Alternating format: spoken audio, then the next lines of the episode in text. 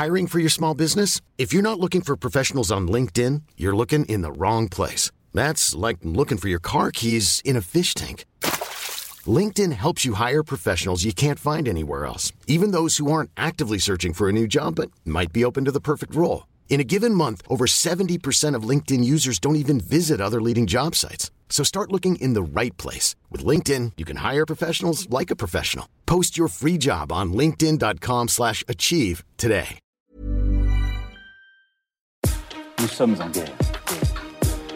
Moi, moi, je, personnellement, je m'étouffe. Accélère Accélère Ils sont aux ordres du pognon Faut laisser la star tranquille. Salut c'est Hugo, j'espère que vous allez bien. Le soleil s'installe un peu partout en France, il y a l'euro dans pas trop longtemps, ça fait plaisir. Installez-vous confortablement et on est parti pour un nouveau résumé de l'actualité du jour en moins de 10 minutes. Alors on va parler de Jean-Marie Bigard dans quelques instants, mais on commence avec le premier sujet. On va parler des plateformes de streaming qui s'emparent peu à peu du cinéma et vous allez le voir, le phénomène est assez fascinant. En fait, hier, Amazon a racheté pour 8,45 milliards de dollars le studio de film MGM, la Metro Goldwyn Mayer, que l'on reconnaît avec son fameux lion rugissant au début de leur film. Avec ce rachat, Amazon prend donc possession de tout un tas de films, environ 4000 films, dont une grande partie des James Bond qui pourront se retrouver prochainement sur sa plateforme de streaming Prime Video. Et ce rachat de MGM, c'est donc un bon coup pour le catalogue de Prime Video, mais c'est aussi la preuve que Amazon veut développer la production de ses propres films, des films qui pourraient donc ensuite, dans certains cas, paraître directement sur Prime Video sans passer par la case cinéma comme c'était le cas jusqu'ici. Alors du coup très rapidement, la grande question qu'on se pose et qui revient régulièrement, c'est est-ce que les plateformes de streaming sont en train de sauver ou alors de tuer le cinéma? Et il y a plusieurs arguments pour ou contre là-dessus. Après, libre à chacun évidemment de, de se faire son avis sur le sujet. Dans les points euh, plutôt euh, positifs pour les plateformes de streaming, c'est le fait que certaines de ces plateformes vont oser de temps en temps euh, prendre des risques par rapport à des studios euh, plus classiques. Il y a un exemple qui revient souvent euh, pour ça, c'est le film Roma de Alfonso Cuarón. C'est un film qui est en noir et blanc, qui avait été financé et diffusé directement sur Netflix, alors que bah il y a pas forcément beaucoup de personnes autrement qui n'en voulaient, qui croyaient à une diffusion dans les salles de cinéma de ce film. Résultat donc, il est sorti uniquement sur Netflix, sauf que c'était un très bon film. Pour moi, j'ai trouvé que c'était un très bon film. Après, chacun son son point de vue dessus, mais c'est un film qui a dans tous les cas finit par recevoir 3 Oscars en 2019. Le truc c'est que à l'inverse, certains reprochent à des plateformes comme Netflix de vider les salles de cinéma en achetant du coup l'exclusivité de plus en plus de films et euh, il y a un exemple particulier, c'est celui euh, du dernier film de Martin Scorsese, The Irishman, euh, qui a été diffusé uniquement en streaming donc sur Netflix sans passer par la case de cinéma. c'est la même chose pour Disney par exemple qui a diffusé Soul directement sur Disney+.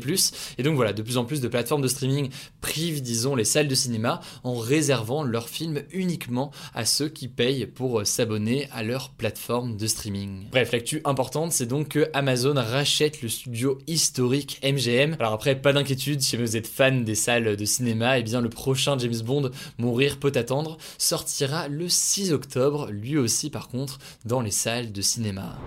Allez, on continue avec le sujet à la une. On va parler du potentiel rôle en politique de l'humoriste Jean-Marie Bigard qui prend de plus en plus de place dans les débats autour du coronavirus. Jean-Marie Bigard, c'est donc un humoriste français qui est connu pour ses coups de gueule et son humour, disons, euh, vulgaire et provocateur. Et même si ses spectacles tournent au ralenti à cause du coronavirus en ce moment, eh bien, Jean-Marie Bigard reste très suivi quand même sur les réseaux sociaux. Il compte plus d'un million d'abonnés par exemple sur Facebook et donc il poste régulièrement des coups de gueule sur la gestion de la crise sanitaire par le gouvernement. En fait, Jean-Marie Bigard se présente comme un porte-parole des classes populaires contre les élites, et tout cela est passé euh, notamment par son soutien aux Gilets jaunes dans leur mobilisation depuis euh, quasiment deux ans. Avec la pandémie, dans l'émission euh, Touche pas mon poste, il est même allé jusqu'à soupçonner ce qu'il appelle les puissants d'avoir créé volontairement le virus pour éliminer une partie de la population C'est des propos, vous l'imaginez, qui vont complètement à l'encontre de ce que disent les scientifiques aujourd'hui. Aujourd'hui, les scientifiques évoquent effectivement une fuite potentielle du virus venant d'un laboratoire à Wuhan, mais la quasi-totalité des scientifiques rejette l'idée d'une création volontaire. Par ailleurs, récemment, il a beaucoup fait parler en prenant position contre le pass sanitaire. Le pass sanitaire, c'est donc quelque chose qui, dans la période actuelle, tant que le virus est très présent, a pour objectif de donner accès à des événements, concerts, rassemblements, etc. seulement si jamais on est euh, vacciné ou alors testé négatif au coronavirus. Euh, l'idée étant de pouvoir ouvrir quand même, malgré la situation actuelle, euh, ces lieux-là. Et lui a comparé cela à l'étoile jaune que les juifs devaient porter pendant la Seconde Guerre mondiale. Vous l'imaginez, c'est des propos qui ont indigné énormément d'internautes, mais aussi beaucoup de personnalités politiques. Maintenant, il faut bien comprendre pourquoi est-ce que son discours marche autant. En fait, il faut bien comprendre que Jean-Marie Bigard, pour beaucoup de monde, c'est une sorte de personnage qui est provocateur, qui prend la parole euh, comme ça. Or, le fait que ce soit comme ça un personnage, ça fait que, eh bien, ça devient tout simplement un mème en ligne, donc euh, quelque chose qui se partage massivement. Or, avec les images de lui qui se propagent en ligne, eh bien, se propagent aussi ses idées, tout simplement. Et pour bien comprendre, je vais vous donner par exemple un exemple. Il y a quelques mois, il a donné euh, une interview à France Bleu. Eh bien, tu penses tout simplement que ces gens-là sont aux ordres. Ils sont aux ordres du pognon! Cet extrait, malgré un ton euh, très provocateur et particulier propre à lui, eh bien ça reste quand même un discours qui est politique, et c'est un discours qui a beaucoup tourné, qui est donc devenu un mème, et Khaled Frick par exemple en a fait une parodie musicale. Complotiste! Hein De cette façon donc, les idées de Jean-Marie Bigard bah, continuent à se propager, et là on parle de Jean-Marie Bigard, mais c'est quelque chose qu'on peut retrouver chez plein de politiques ou personnalités euh, différentes, et euh, le président de la République, Emmanuel Macron par exemple, quand il a fait son débat face à Marine Le Pen et qui parle de poudre de perlimpinpin, bah, ça peut paraître assez insignifiant, mais ce qui s'est passé derrière, c'est que l'extrait a été isolé, il a été beaucoup diffusé, c'est devenu un mème, une blague, etc.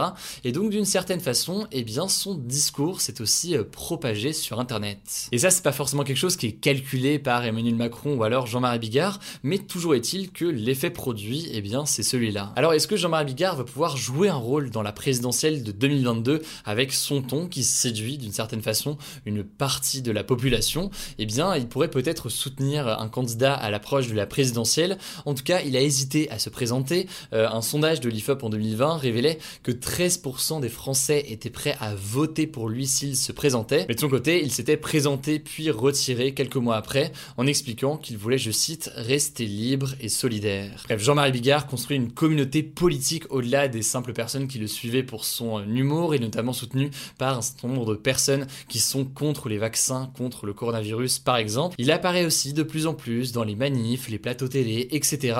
À voir donc la place qu'il pourrait occuper pour la présidentielle de 2022. Allez, on passe tout de suite aux actualités en bref et on commence avec une première information importante. Ça se passe au Rwanda en Afrique. On avait fait le point d'ailleurs sur le sujet il y a quelques semaines dans ce format des actus du jour, mais ça me paraît important d'en reparler aujourd'hui. Emmanuel Macron a prononcé un discours sur le génocide de la minorité des Tutsis, un massacre qui a fait plus de 800 000 morts dans le pays en seulement 3 mois en 1994. En fait, ce discours était très attendu par les Rwandais qui depuis plus de 25 ans accusent la France d'avoir joué un rôle dans ce génocide en soutenant le gouvernement rwandais de l'époque euh, dans ce génocide. Alors, pendant son discours, Emmanuel Macron a déclaré que la France, je cite, n'a pas été complice, mais a endossé une responsabilité accablante dans le génocide des Tutsis. Le président n'a pas formellement présenté d'excuses, mais en reconnaissant le rôle de la France dans le génocide, Emmanuel Macron espère écrire une nouvelle page et améliorer les relations diplomatiques entre la France et le Rwanda. à faire suivre donc euh, dans les mois qui viennent. Alors la deuxième info, elle est quand même plus légère. Jean-Marc Dutouya, connu comme étant l'homme en slip et à la pelle et qui est devenu euh, lui aussi un mème en ligne, réclame 200 000 euros à France Télévisions. En fait, en 2015, des militants de la Ligue des protections des oiseaux, accompagnés de journalistes, étaient entrés dans un champ pour détruire des pièges. Or, Jean-Marc Dutouya était le propriétaire de ces terres en question et donc il était sorti de chez lui en slip et avec une pelle pour repousser les militants. Le truc c'est que la scène avait été filmée, notamment donc par France Télévisions, elle avait ensuite fait le tour des réseaux sociaux, ce qui, selon Jean-Marc Dutouillat, a nuit à sa réputation et on peut le comprendre. Bref, c'est donc pour ça qu'il a porté plainte contre France Télévisions. Enfin, petite actu d'ailleurs au passage, c'est plus d'ailleurs un encouragement qu'une actu, mais euh, les premiers résultats de Parcoursup sont donc tombés aujourd'hui. Alors, si vous êtes lycéen ou alors que vous avez des lycéens dans votre entourage, eh bien, bon courage et j'espère que les premiers résultats qui sont tombés euh, aujourd'hui euh, sont bons pour vous. Voilà, c'est la fin de ce résumé de l'actualité du jour. Évidemment, pensez à vous abonner pour ne pas rater le suivant, quelle que soit d'ailleurs l'application que vous utilisez pour m'écouter. Rendez-vous aussi sur YouTube et sur Instagram pour d'autres contenus d'actualité exclusifs. Écoutez, je crois que j'ai tout dit, prenez soin de vous et on se dit à très vite.